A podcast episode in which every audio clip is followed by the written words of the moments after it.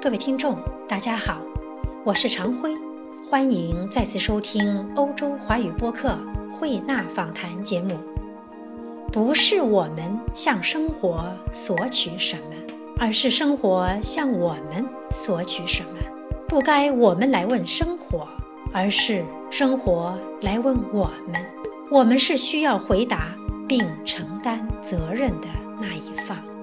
生于一九零五年，逝于一九九七年的奥地利维也纳人维克多·弗兰克如是说。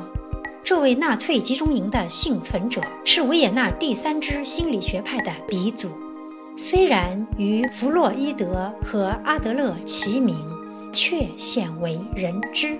大约十年前，主播翻阅报刊，偶遇维克多·弗兰克这个名字和 “logotherapy” 一词，当时百思不得其解。作为深受其害的犹太人。维克多·弗兰克对纳粹反人类罪行的心理反应何以如此理性而温和？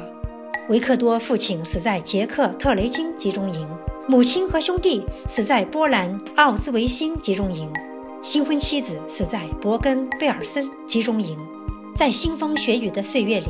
维克多·弗兰克不仅要面对亲人们惨遭涂炭的现实，还要忍受特雷金集中营对自己灭绝人性的身心摧残。无数次濒临死亡的他被解救时，体重只剩下了三十七公斤。那么，作为法西斯纳粹集中营的幸存者，这位犹太心理学家本应充满仇恨。然而，他似乎对纳粹遗臭万年的行径视若罔闻，在水深火热的岁月里保持幽默诙谐的性情，仿佛可以举重若轻，化解一切，甚至原谅一切。他顽强地活到战后，并几十年如一日投入心理研究和治疗，治愈了无数病人，尤其是患有自杀倾向的女子。那么，它的被称为意义治疗法的 logotherapy 究竟如何定义人的存在？如何解析生命、阐释病症、治愈创伤、拯救生命？百年以来，弗洛伊德的潜意识理论和阿德勒的个体心理学领军于心理学界，而半个世纪后的心理学大师弗兰克为何被世人忽略甚至遗忘？二零一五年三月二十六日，值维克多·弗兰克一百一十华诞之际，维也纳九区玛丽安娜巷一号楼，也就是在弗兰克原居住楼内的一套公寓房里，一座纪念他终身成就的博物馆正式对外开放。主播在与博物馆负责人之一维克多·弗兰克研究中心的伊丽莎白·格鲁伯女士的交谈中，得以揭开意义治疗法神秘的。面纱。Good morning, Miss Gruber. Good morning. Thank you very much for the invitation. Thank you. I'm so happy to have a chance to talk with you about an important figure, Viktor Frankl. In my opinion, he's a very important figure which should be known by more people. Frankl, maybe not so well known as uh, Freud or Adler in China. So maybe you can first tell our listeners a little bit about Viktor Frankl. Who is he? Well, who is Viktor Frankl? Viktor Frankl is the founder of one of the three Viennese schools of psychotherapy. You know, there is Sigmund Freud, well known, and uh, he was born 50 years before Viktor Frankl, and he was the founder of the first Viennese school of psychotherapy, psychoanalysis. At the same time, there was uh, Alfred Adler, the founder of the individual psychology, the second uh, school of psychotherapy. Viktor Frankl, who was born 50 years later, he described himself being a dwarf standing on the shoulders of a giant mm. and therefore being able looking a little bit further. And you know his school the third viennese school of psychotherapy is called mm-hmm. logotherapy. Logotherapy. Logo in this word what does exactly mean? Well this word has is actually a greek word logos and it has different meanings. It has the meaning of word But Viktor Frankl had chosen this word because he wanted to find a good expression for meaning. And so logotherapy means healing through finding a meaning in one's personal life. A meaning in life. It's very different from uh, Sigmund Freud's uh, unconscious theory or Alfred Adler's uh, individual psychology, right? Could you tell us more about this uh, logotherapy, especially the difference between logotherapy and unconscious theory and individual psychology? I prefer to explain it in a very understandable way. Uh, see, logotherapy is also called height psychology. Psychoanalysis is death psychology. And you know, Viktor Frankl wrote in one of his books there are the deaths uh, in our life, there are the crises in our life and there are all our failures but there are also the height the heights in our life. So you see like a, a mountain there are the depths and there are the heights. But uh, you know uh, he himself was a, um, a mountain climber. He loved mountain climbing. And he wanted to help us to see a little bit further. There is the darkness in our life but there is a lot of light as well because life always can be seen in a twofold sense. There is the night, but after every night there comes the day. There is the end, but after every end there is a new beginning. And He wants to help us to change our focus from the depth, from the dark and difficult and makes our eyes blind. He wants to help us to focus all the truth, the goodness, the beauty, all the meaning possibilities which still exist, like the sun behind the cloud. So he wanted to help us to look at the brighter side of our life. Uh, well, actually, yes, but he also confronted the people, the human beings, with the depth of life. They are also true, but uh, what really actually helps the meaning seeking person is to look in life, to confront with life, and to know that every situation we are in, we are asked to make our personal contribution, to listen to the appeal. Every situation is an appeal to a very personal appeal. And he is speaking about the call of life. So, you know, there is no general meaning of life. It is always a very specific uh, question which life is asking us. You mean he wants to bring the best out of each situation in life, even if it's disastrous? This is a great um, word, and it is exactly that what he uh, wants to show us. We are free. We are not free from problems and the situations we are in, but we are free to take a stand towards them. When we are uh, conscious that this very situation, which is difficult to find a solution, uh, but uh, there still are possibilities, meaningful possibilities, when we have a look to those possibilities which life is offering. We will feel, we will find the very meaningful possibilities, which actually is a necessity now because every human person is unique and um, therefore is irreplaceable. It is asked by life to contribute to the situation and therefore you are growing a little bit beyond yourself. That is what viktor frankl uh, wants to make us conscious. Mm-hmm. and exactly what he wanted to uh, say and what he wanted to tell us is we are responsible. Life is asking us questions. In any situation we are in life is asking questions. And we are asked to respond in a very personal way. We are irreplaceable, and in any situation we are in, we are only once in the very concrete situation, and we are asked to give our very personal contribution. It's always very personal responsibility. If you think about this word responsibility, in no time in our life we can step out of this very personal responsibility. And this is the very human phenomena which Viktor Frankl wants to make us conscious of. Responsibility. This reminds me of uh, what I read the first time I visited your museum. It's not what, what we ask from life, yeah. but what life asks from us. Yeah, this exactly, yeah. Uh, it, he calls this the Copernican switch. When we are in a difficult situation, in a crisis, and the first question which arises automatically why me? Uh, he wants to help us to accept that we won't find uh, an answer to this question because we are finite beings and we can't understand the whole.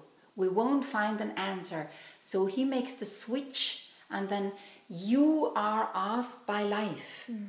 Uh, this is appeal to give your answer, your very personal answer, because you are unique. The situation is uh, in its very singularity. It won't come again in this um, in this kind, and you are asked to give your very personal answer. Still, it is difficult, in my opinion, if uh, the situation is bad or yeah. uh, negative, right? You have to somehow understand it and still take a positive position. Frankl put a lot of stress on two things uh, in his therapy. Uh, one is called self transcendence, the other is called self distance. And I also read two approaches are meant to realize uh, the above mentioned mental state uh, paradox intention mm. and de-reflection. Mm-hmm. Do you have some cases um, treated by Frankl which might enlighten us a bit? Yeah, uh, very concrete. We may be confronted once in our life that we lose a beloved person and then we ask why uh, is he now away and i can't talk with him anymore this question is um, we are taking the focus on that which uh, has gone now. And we won't find an answer to this question why we have to to die. And um, he is focusing and you are right. There is something what i didn't yet mention. We can um, make our best contributions only then when we are aware of a meaning which is asking us very personal. For example, if um, a father had lost his son and he is full of grief, he is drawing back from life, he is not really um, living his family, his partnership. He is drawing back from life, depressed and melancholic. Mm-hmm. And then uh, he is confronted by a logotherapist with a situation. Uh, the logotherapist asked the person, You know, there is one thing uh, you still can do for your son. The father asked, What can I do for my son? There is nothing that can be done anymore.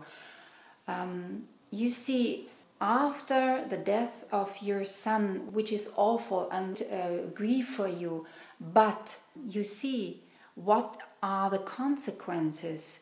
You have drawn back from life. Your wife, she is unhappy uh, about the situation. You know, you have farmhouse at home. Your contribution is missing. So, what about the idea? Make a step towards life bring your farmhouse and open it for other people to come here, to come in your house, to have something to drink, something to eat. When they ask, Where do you take your mercy? then you can answer, It is my um, thoughts to my son. I want that after his death, uh, the people will see that the love to him gives me the power to bring goodness uh, within this world. Okay. This was um, a case. Uh, it is a case study of one of his uh, disciples, Elisabeth Lukas. Oh. She wrote a lot of books with a lot of case studies. Once in a lecture, he quoted this um, this case study. Great. Still, I'd like to know a little bit more about these two concepts: paradox intention, de-reflection. How should we understand these two terms? Um, let's take a paradoxical intention. You know, he himself was uh, confronted once with uh, vertigo, fear of height. Then he decided to start climbing. Who is stronger, I or I? Or yeah, who is stronger, I or my fear? Is yeah, that that's it. I read that's that too. It. Exactly. Uh, who is stronger, uh, me, I, or myself? And you know, now I make a step to the concept of man of Viktor Frankl. There are feelings, and we have our body. Suddenly, I feel fear of height. This is the first dimension, the body, the somatic dimension, and the second dimension, the psychic dimension, uh, which we, uh, well, we had no choice. We were not asked if we are, uh, if we find okay that we have this body, and feelings are overwhelming us. We have no choice. At the very moment, we are the victims of fate. Mm. And then Viktor Frankl uh, said, there is this um, noological dimension, is a spiritual dimension. It is immaterial. Uh, it is uh, the very personal core, and uh, as it is immaterial, no one can destroy it. It can be disturbed but not destroyed. It is not substance. You mean spiritual, but you used another word, noological. Noological, which comes from the Greek word nous, which means what is entering through the door. And this means Viktor Frankl helps us to have a look from the immanence to the transcendence. He makes us aware of having this door open. It is the door where uh, the religious person can walk through and get um, inner strength by his belief to uh, be uh, related to uh, a super meaning, to an ultimate meaning. And it is this door where the spirituality comes in and helps us to find solutions in uh, difficult situations. Self transcendence or self distance should be achieved through this level, right? That's Spiritual it. or noological. That's it. Level. That's it. Yeah. You know, self transcendent means human being always points and is directed to a task to fulfill or to another human person lovingly to encounter. And um, self distancing means we are not free from our body, we are not free from our feelings and emotions, but we are free to take a stand towards them. Well, I feel fear of hate, but this is the defiant power, which helps me to uh, take an attitude and say, well, then I go up to the mountains. He's confronting the situation because anxiety always whispers us, don't look on me, uh, flee from me, and we are drawing back from life. But life is full of meaningful possibilities. And then he said, confront with the situation there is a fear a fear of hate, a fear to fly, a fear to speak in front of a lot of people, a fear of blushing, a fear of sweating. No, confront with the situation. Uh, we have human capacities, for example, humor. Humor is a human capacity which helps us to confront with fear. Just at the very moment, laughing uh, in the face of this fear, we feel that uh, we are more, a human being is more than his fear, is more than his illness, is more than his grief, is more than his sorrows.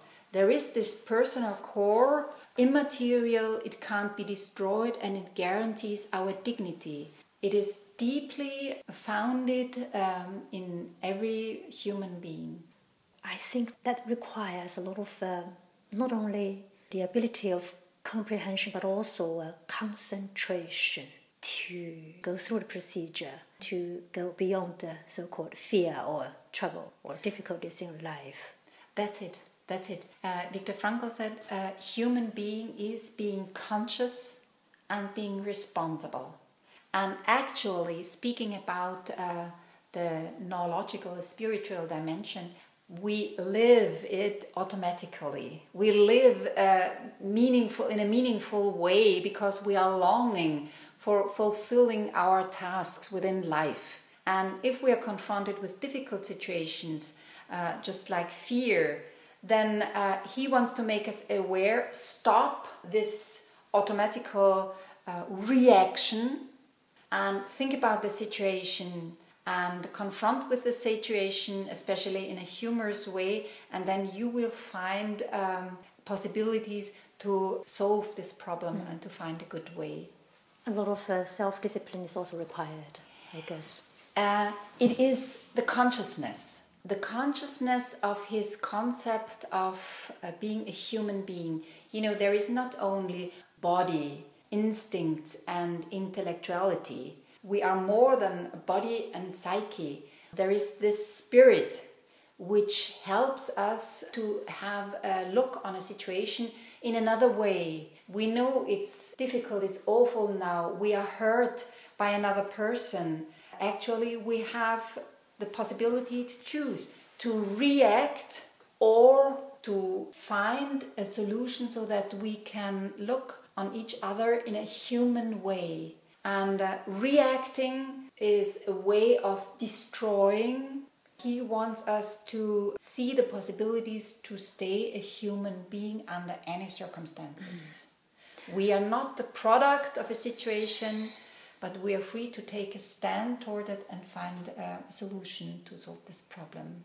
The word consciousness you mentioned just now has a lot to do with enlightenment, actually you have to understand what this word consciousness means. Mm-hmm. I feel there's some kind of connection between uh, Viktor Frankl's theory and Buddhism, which also needs a lot of uh, so called uh, enlightenment. Don't you think so? It's interesting that you just uh, asked this question because a woman just uh, 30 minutes ago she went through this museum and when she went out she asked the same question is there a connection to Buddhism?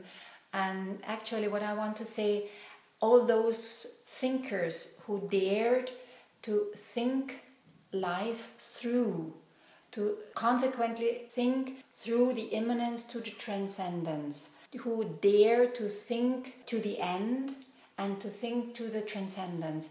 They come to the point where they use different ways to describe it, but actually, it is they are looking for the truth what I want to say is that Viktor Frankl, as a psychotherapist, always uh, want to be open to the theistic human being and the atheistic human being, mm-hmm. uh, believing on that spiritual core, personal core in every person. He was speaking of the human being being a, a meaning seeker and um, also being um, on search for an ultimate meaning in his life. He wants to encourage us to be open for this um, step from immanence to transcendence. Mm.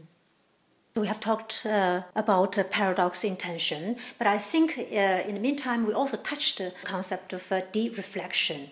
This is also to do with uh, like a self distance from the concrete problems. Uh, no. Mm. No. Um, Actually, um, these are technical words. So, logotherapy actually has one method which is um, Socratic dialog uh-huh. It is the empathy towards a person who has a question, who is in search for meaning in his life. And uh, in this uh, being quite in close contact with uh, the other person, asking questions forming or getting it's you know like a puzzle mm-hmm. every answer i get helps me to get acquainted with the person mm-hmm. and um, viktor frankl believes that the solution is lying within the unconscious of the person so i can't give the solution to the problem the person is coming with because when I say the meaning of your life is um, to go and to be a, a, good housewife and to, to make housekeeping, I can't tell you. Point is, by Socratic dialogue, I help you to get aware of your personal task. Naive questionnaire, where I get uh, very closely connected with you, where I um, help you to get in contact with your search for meaning, for your very personal meaning in the very concrete situation you are in. And by uh, being open for values you mention, I make you aware of the values you actually not are aware of. Because, for example, um, nature, culture, yeah, the encounter with other people, we are not aware that these are values and um, if you mention them, I help you to focus on these and listen to the appeal and listen to uh, the question which life is asking you, uh, especially for those values you mentioned yourself, because you're responsible for uh, actualizing these values. D reflection. What's this D? How should I interpret D from reflection? De-reflection uh, can be easily described. I help you when you focus the clouds. I help you to see the sun behind the clouds. It's easily it's de-reflection. Oh. I focus the end. I focus the crisis. I focus the death of a beloved one, and I slowly help you to be aware, to get aware with the values, mm. with the meaning possibilities which still life is asking you to um, actualize and to realize. Sure. It's clear right now. Uh, this museum, uh, Viktor Frankl Museum, was just recently opened, right? Yes, it was because of his uh, 110th uh, birthday. We wanted to give him a space, to give him um, room for his ideas, because there is. Um, Sigmund Freud and Alfred Adler, they are very um, known here in Austria. And now we thought it is time to open a museum for Viktor Frankl because his ideas uh, help human beings who are in search for meaning. And this space, uh, which is located in the ninth district of Vienna, Marianengasse 1, is ever his place to live and work?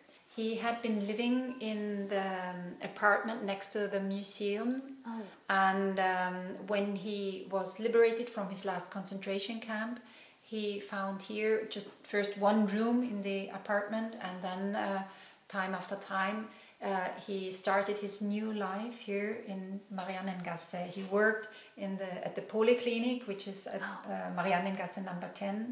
Uh, there he was still working 25 years and he loved to work as a physician, as a neurologist, and psychiatrist. And there he got acquainted with his second wife. Talking about concentration camp, everybody knows uh, that uh, Frankl's family went through incredible atrocities during the Second World War, and uh, that's also something very interesting for me. That is, uh, in his public speech in 1988 in front of the Wiener Rathaus, mm-hmm. or Viennese uh, City Hall, mm-hmm. he um, said in his speech there's no collective guilt. Seemingly, he's implying some kind of forgiveness or reconciliation. This is, um, to some extent, beyond comprehension. I think mm-hmm. for a lot of people, mm. including me, I still need to understand him more to understand how he gets himself mentally out of these atrocities. Mm-hmm.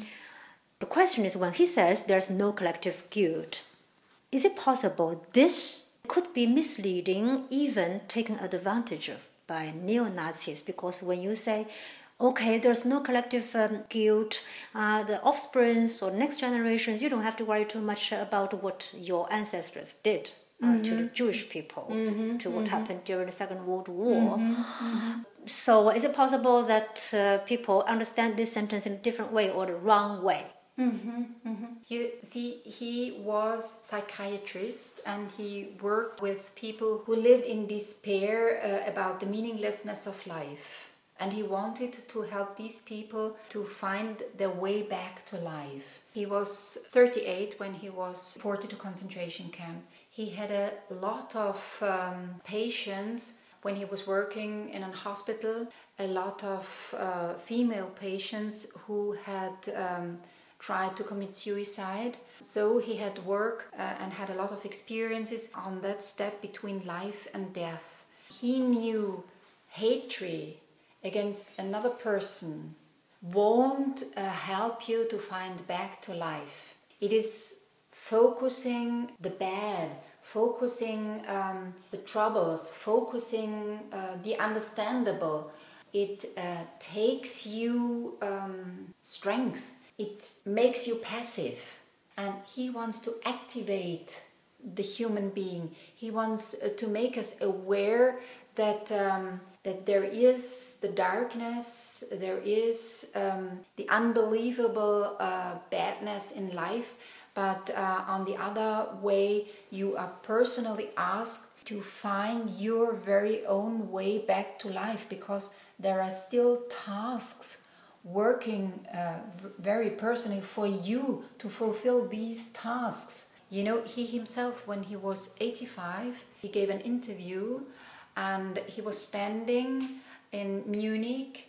He said, Here, uh, this is the place where I stood when I was liberated from the last concentration camp. And then he said, This was a zero point in my life.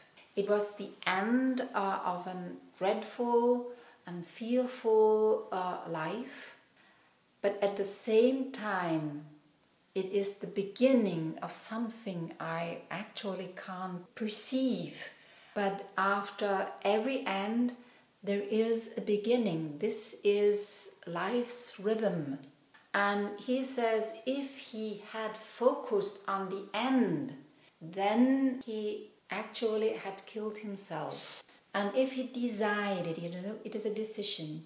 Human being is a deciding being uh, he decided to focus the beginning of a new life. Then he said he had to uh, become worthy for the gift of a second life.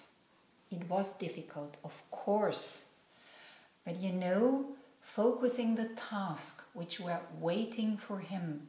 And when he came back, uh, there was someone who gave him a typewriting machine and he said, Viktor Frankl, now write your book, your lost manuscript. He had written a manuscript and it got lost because in the concentration camp it was taken away. The manuscript for his first book. Then he sat down and he wrote his first book. And then um, he found an occupation at the polyclinic where he started working as a physician. And you see the tasks there are tasks still waiting for him. And there at the polyclinic, he met his second wife. He fell in love with her. Uh, they married. He has a daughter. You see, there were a lot of tasks still working for Viktor Frankl uh, to be fulfilled by him very personally. You mean actually in this way, he, by saying there's no collective guilt, he was also trying to embrace those people, whoever they are, to think more into the future, to stray away from the terrible past, mm-hmm. even if uh, their own ancestors or families did something mm-hmm. negative uh, mm-hmm. during that period of history. You know, you see, we always have the choice to go the way of hatred, uh, of uh, destroying other people, of um, an eye for an eye, Mm. Or we have the decision to uh, starting into a way and to bring um, the goodness within life. He wants to encourage us to go this way because it's a meaningful way and it brings and helps us to find the meaning um, possibilities which wait for us to be picked up and to be realized. I still want to know a little bit more about the newly opened museum. Uh, up to now, who frequent this museum? Yeah, it was interesting when we um, thought about opening a museum. You know, the first question is um, who will be the group of visitors mm-hmm. uh, for which we think about uh, creating such a museum. Then um, one of the group uh, of the creators of the Viktor Frankl Center said, "Well, it's from 9 up to 99. It is the unbelievable thing that you really see there are children here and there are elderly people here. There is the youth coming here, and uh, you know, it is fantastic to see that There are possibilities here in the Viktor Frankl Museum to make experiences with his ideas of logotherapy.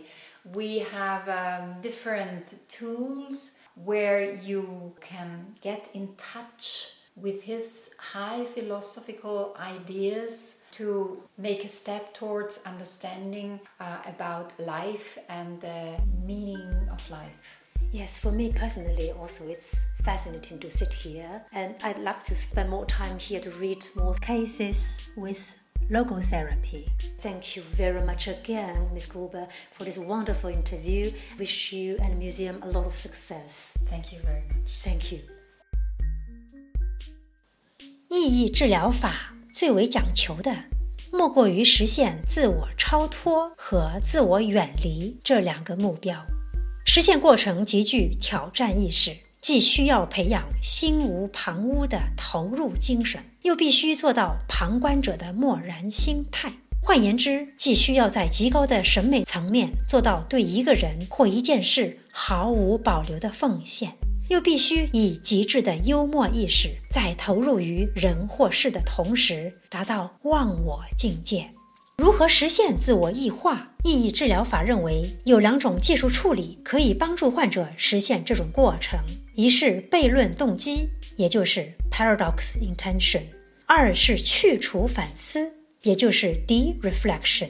患者通过这两种手段可以排除瞬间心理对原体质产生影响。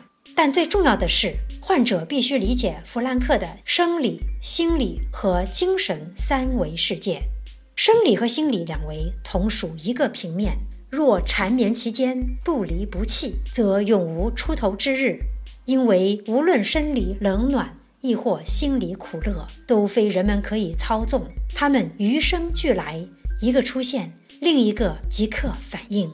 当人们站在贴满悲喜苦乐标签的地面上定睛细查，会发现自己逃不脱世俗成败的怪圈，唯有仰头向上。才会踏入另一个维度，发现精神新天地，顿悟生命崇高而自由的境界。在精神的家园里，人永远是主动的，永远是自己的主宰，永远会找到生活的意义，永远可以对生活说“行”。各位听众，今天的节目到此结束，感谢收听，我们下次再会。